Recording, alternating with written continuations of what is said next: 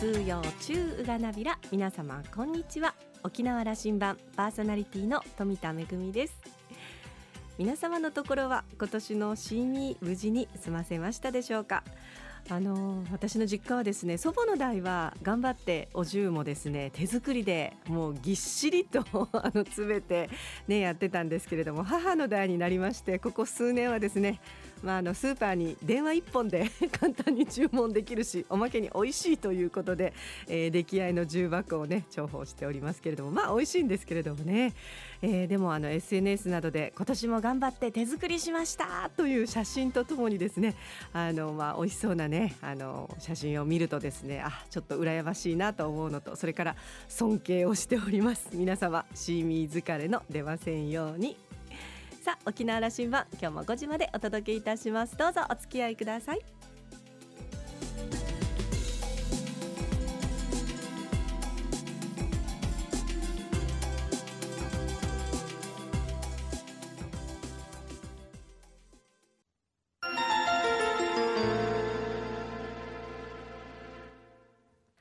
那覇空港のどこかにあると噂のコーラルラウンジ。今週はボリビア在住の島袋正勝さんとラウンジ常連客で沖縄大学地域研究所特別研究員の島田克也さんのおしゃべりです。島袋さんは南米ボリビアサンタクルス市の在住です。年に一度ビジネスで来日するタイミングでコーラルラウンジに立ち寄っていただきました。島田さんとは実はフェイスブックつながりだそうです。今回が初めての対面となりました。島袋さんは1953年那覇市のご出身。1963年に一家で移民としてボリビアに移住します。一家は1970年代に沖縄に戻りますが島袋さんは一人南米に残って一人旅に出ます。1980年代は沖縄に戻り家族を持ち内縄暮らしをしますが1994年再度南米に渡ります。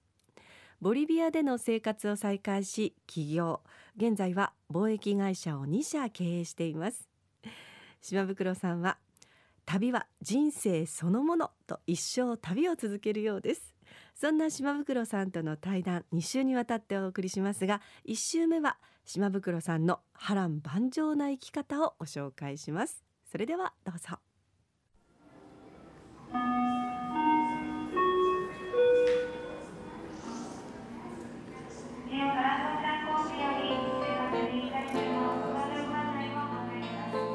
念願かなってコーラルラウンジにボリビアから島袋さんに来てもらいました。島袋正勝さんと僕は多分インターネット上ではこの45年お付き合いしてると思うんですよね。そうですね。時々僕にこうあのちょっかいというかコメントをもらうで島袋さんの行動もよく僕はこれ世界中というかまあ日本との行き来もそれから、はい特にスペインの街をあの徘徊してる様子だとか、はい、アメリカのダウンタウンを徘徊してる様子だとかが すごくね、あのリアルに、あのフェイスブック上で見えるもんですから、はい、こん今回初めて一緒に一杯やったんですけどそうですね。昔から知ってるみたいになって、えもうまあうちなちですからうちなちって一回飲めば別に言い古された言葉じゃないけど、イチャレバチョレでですね。去年は少しタイミング合わずにすれ年に1回ぐらいの沖縄那覇の街を徘徊しておられるなと 知っていましたからそのうち会うだろうと思っていたんだけど、やっと会いましたよ、あのそ、ね,、してコーラルラウンジにも来ていただきありがとうございました。こちらこそ。あのボリビアという国は田内ナチョどう想像するかなだけどもあの南米の中で海がない国で、はい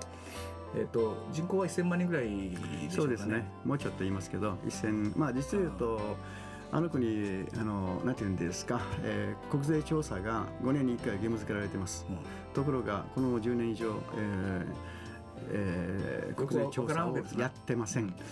まあ、沖縄もやってはいるけども、はい。はい、本当はその数字とはちょっと違うんじゃないかと僕は思っていてかもしれません、ね、あのいろんな人い,、い言い過ぎますからね。はい、はい。はい、アンデス山脈の多分中心ぐらいにあって、はい、高原ですよね、はい、標高の高いところに人々住んでいて、はい。えー、ボリビアというのは普通言われてるのが3階建てだと言われています。要するに1階があの日本人要するにうちなんちも含めてが移住したあの農業地帯、うん。えーそれはもうあのブラジルからのりあの実付きで海抜が400ぐらいしかない2階というのが、えーいわば海抜が1500から2500ここが2階建て。これが高原です、もう一つはアンデス。うん。ここはもう4000です。まあ、今先ほど話しましたあのウイリエンコ。今10、えー12月から3月にかけては日本人村に変わります。うんえー天空の湖とかいうあの番組がありまして取り上げられたものですからそこにはもう大勢日本人がおせっかかりますけどそれは海抜が4000メートルそこにあのその塩が取れるすごくあの湖があるというあるんですね。はいそんな国である。でサンタクルスというのはそれはあの写真でこの間見ましたよ。すごくねあのまあ大都市じゃないですね。そうですね、えー最近かなりちょっと、まあ、バブルというか、せけまあ、ちあの実を言うと、えーボリビア自体の経済成長率が4.3から4.5ぐらい。そういうところがその中でサンタクルスというのは実は7%この、えー数年、えー成長しています。ですからどんどんどんどん変わりましてね、えーもう最近は、まあ、ビルもかなり建ってます、ただこうすごく広々とした、あの風景が広がるそうですあの街ですよね。えっとなかなかねやっぱり南米のことというのは、あの世界のうちなんちゅのあのうんがいっぱいいるというペルーやらブラジルやらはよくこう、うちなんちゅの中のメディアにも映像出てくるんだけど、ボリビアはなかなか出てこない。ででもうちなんちゅうコミュニティがあるんですよね。あります。これどのくらいいることになってる？えー、と実を言うと今年日本の、えー移住が120周年です。ちなみに。それで、えーそういったお祭りがありますけど、えーうちなんちだけに絞ると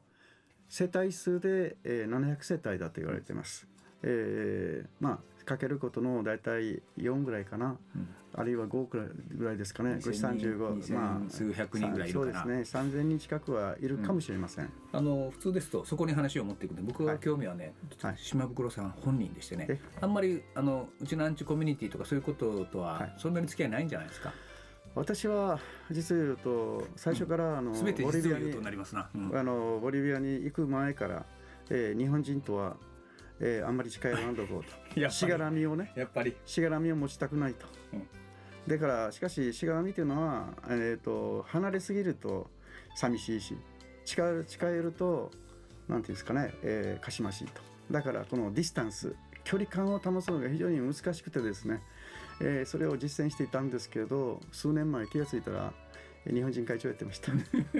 それはねもうどうしようもない。それははいあの、はいもしがらみどっぷり、はいどっぷり使ってます。これはそうですか、はい。それ認めるんです。いやその気持ちよく私も分かるもんですからスケールが10分の1ぐらいになりますけど、うん。私も大体同じ気持ちであの生きてますね。でもあのそれでもえーディスタンスは持ってます、だろうな、はい。あのそその風貌と、あのふ醸し出す雰囲気でそれはもう感じ取れます。1963年に、うん沖縄を出ていくんですけどね、はい。島袋さんは一家で、はい。だからボリビアに行くと、はい。これは、えっともう移民として行ったんですね。そうですね。沖縄の、えー沖縄の17時移民かな、うん。確か船の名前がテゲルテゲルベルゴベルグかっていうオランダ船でしたけどね。一家何人で行ったんですか？1234566名ですね。あの10年過ごして、はい。えー皆さん帰ってくるはい。ということになった、はいえーそれはやっぱり沖縄が、まあ、日本になったらしいし沖縄も発展し始めてるらしいぞと。沖縄側の親戚が帰っておいでという話でもなったんでしょうかね。その辺の決断は私じゃなくて、ん。あの親父の方です、うん。私は、えーなんていうんですかね。次男よくぞ次男に生まれたというぐらい次男で次男的な生き方をしてるもんですから別に沖縄じゃなくてもいいんですけどね、それはしかしみんなで帰るとなったけども、はい。一族というか居残ったんですって？いや、えー私だけですね、うん。はい、要するに沖縄に帰ってしまうともう、えーなかなかこんな遠いところまで来れないし、で私まだ南米を、えーボリビアとブラジル以外知りませんでしたからその頃はあのお年はいくつ？18歳、家族みんなで帰ると言ってるのに残ると言った？えー残ると残るんじゃなくてうん。家族残っててまだサンパサンパウロに残ってて私が出て行ったんです。家族を残していったんです、うんえでもその後ご家族は沖縄に帰るんですよね。帰りましたね。何も言わずにですね、南米に残った一人何なさった？まあただ単にリュックサック背負って、うん。えー放浪してただけで、えーで金がなくなるとアルバイトしながら、えーだから変な話ですけれどペルーの鉱山で、えー、麻雀を覚えました。メンツが足りなくてですね、あの日本まあ三井鉱山三井の鉱山ですけどね。で、えーあ金がなくなったもんですから見て。あ日本の企業だなと入っていったら日本語話せるかというか話せる。読めるかというと読める。じゃあ採用だと。単にただメンツがあの、あえー駐在員が3名しかなくてですね一人足りま麻雀のメンツが、仲ままメンツが足りなくてカモにされたわけですけど。せいやそういう旅をじゃあ南米中を続けたのが何年になるんですか？2年ぐらいですね。二年ぐらい。2年ぐらい。これは人生に大きな影響を与えたでしょうねまあ正直言ってそれから今も現在もそうですけどいろんなとこ行きますけどね、やはりあの時の旅が一番印象ですね。っていうかまあ自分で言うのもなんですけどハラハラとドキドキ。ところが今の旅というのはハラハラがない。何しろインターネットで全部予約できますからね、うん。えー明日の明日どころか来週のホテルまで全部予約されてます、ところが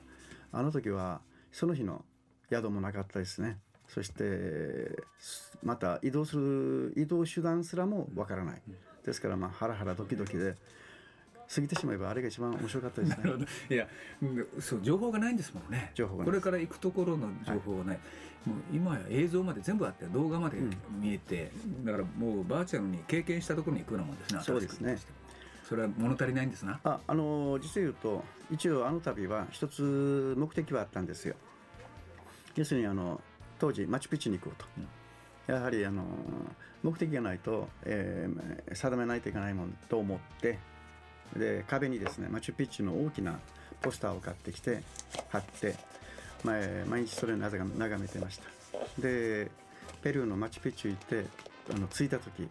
今おっしゃるようなもうすでにバーチャルの経験があって毎日見てましたから、なんだこれはポスターと一緒じゃないかと。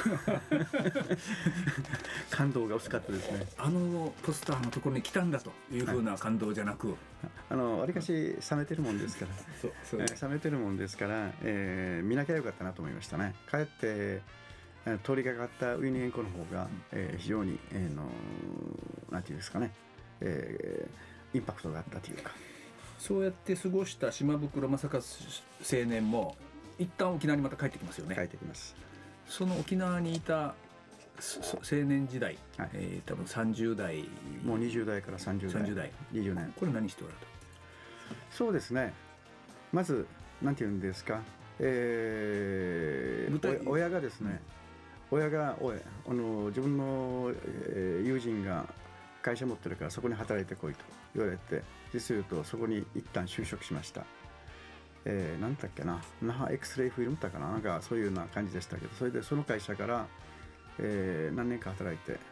研修行ってこいって言って福岡に行かされて、そしたら帰ってきて辞表を出しました、うん。でんなんで辞表お前研修行かしたのになんで辞表出すんだって言うからいや俺が悪いんじゃない。旅に旅に出したのが悪いんだってですね 何しろ旅心ついてまた手がついてしまってね、うん。辞表出してやめまして。どっか行きたくなったんですか？行きま行き行きたくなりましたね。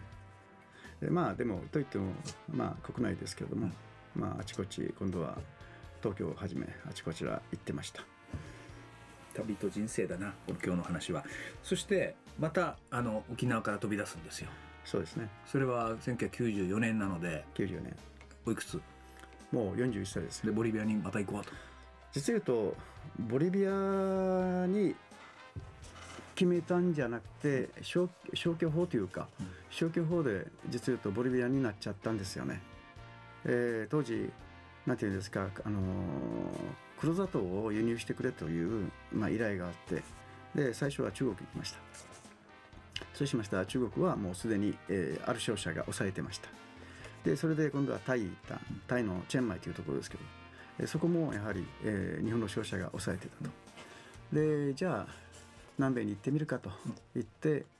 まあ砂糖を、まあ、かなり大量に作ってるというと南米ではブラジルです。でブラジルに行った。でブラジルっていうのはあの頃はハイパーインフレでとてもじゃないですけど貿易をやるような、えー、環境ではなかったと。でそれでその時に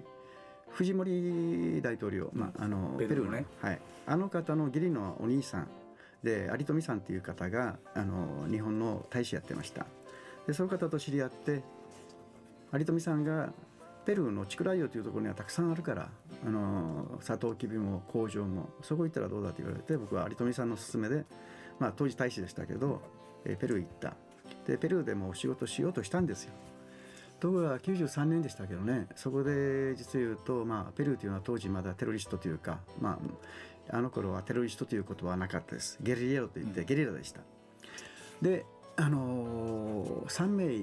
JICA のボランタリーが殺されました、暗殺された。ですから、えー、仕事はしたいけど命までかけようといけなかったものですからまあいわばチャオ、えー、ペルーと。ここではないと。ここではないと、はい、で実を言うとどこ行ったかというと次はコロンビア来ました。もう余計危なそうな感じはするんです。危なかったです、ね、私当時メデジンに行ってホテルの4階から下見てたら政府軍とゲリラが互角に打ち合ってました。で普通だったらゲリラが逃げるんだったらまだ治安も回復するかもしれないけど逃げないんですよ。あこの国もダメだということでそれで今度は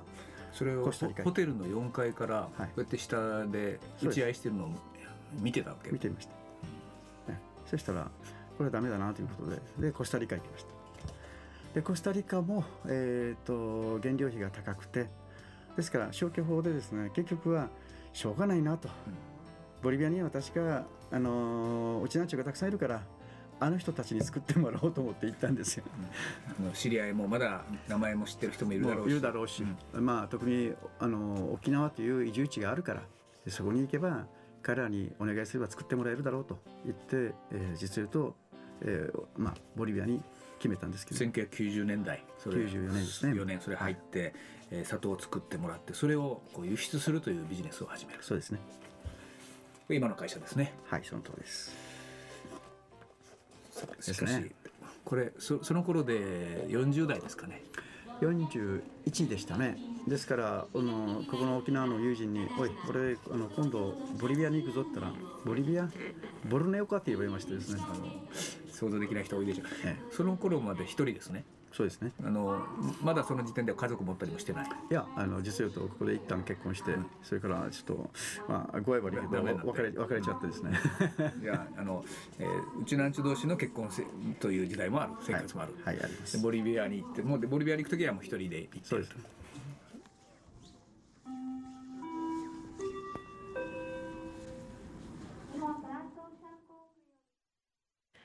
まあ波乱万丈と言いますか旅が人生というか人生が旅というか あの本当にあの興味深いお話いろいろ伺いましたけれどもねでもインターネットがない時代情報がほとんどない時代の旅というのはあの本当にワクワクドキドキしていたというのはなんとなく私もわかるような気がしますね。私も二十数年前 まああのガイドブックみたいなものはありましたけれどもバックパックを背負ってあちこち旅行してた頃っていうのはさあ今日泊まる宿どうしようかなとかあの村からこの村に乗り継げるんだろうかみたいなことをね考えながら行きましたけれどもさあ、えー、興味深い島袋さんとのお話また続きは来週お届けしたいと思います今週のコーラルラウンジはボリビア在住の島袋正勝さんとラウンジ常連客で沖縄大学地域研究所特別研究員の島田克也さんのおしゃべりでした。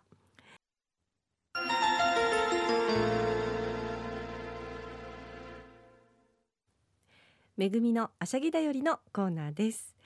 今日はコーラルラウンジのコーナーでも南米のいろんなお話を伺うことができましたが、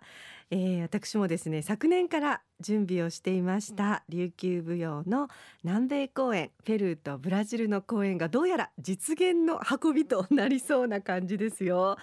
あのペルーもブラジルもですねどちらもまあ日系人が大変多いところでその中でもやっぱりうちなんちの皆さんって本当に大きなコミュニティを持ってるんですけれども、えー、今年はですねペルーに日本人が移住をしてから120周年の記念すべき年ということでさまざまなあの企画があるんですけれども私たちもそれを記念しての、えー、講演を行うことになりました。昨年準備で行った時にもですね現地の県人会の皆さんをはじめ多くのうちなんちの皆さんにねサポートをしていただきましていろいろと準備をしてきました。あの現地には、まあ、うちのうちの皆さんがたくさんいらっしゃるだけではなくて現地でも例えば歌三振ですとか太鼓とかお琴とかそれから琉球舞踊とか空手とかいろいろな沖縄のね伝統文化を継承していらっしゃる皆さんもあの3世とか4世とか5世とかっていう皆さんもいらっしゃるんですけれどもぜひあのそういった皆さんに沖縄から本場の芸能をお届けするだけではなくてですね現地の皆さんとやっぱりこれは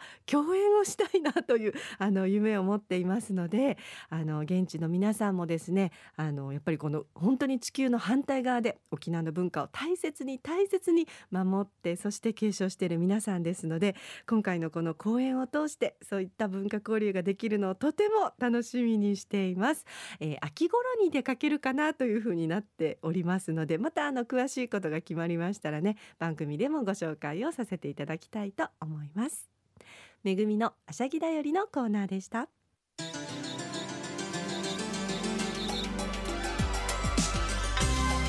ラジオ沖縄ではラジコでの配信を行っています。スマートフォンやパソコンでリアルタイムでお聞きいただけるほか1週間の振り返り聴取も可能です。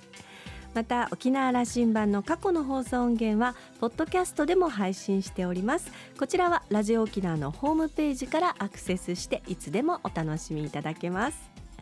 沖縄羅針盤のホームページでは番組情報の発信のほか私富田恵とコーラルラウンジ常連客の島田克也さんのフェイスブックへもリンクしておりますのでお時間のある時にぜひこちらもチェックしてみてください。沖縄羅針盤今週も最後までお付き合いいただきましてありがとうございました。そろそろお別れのお時間です。パーソナリティは富田恵でした。それではまた来週。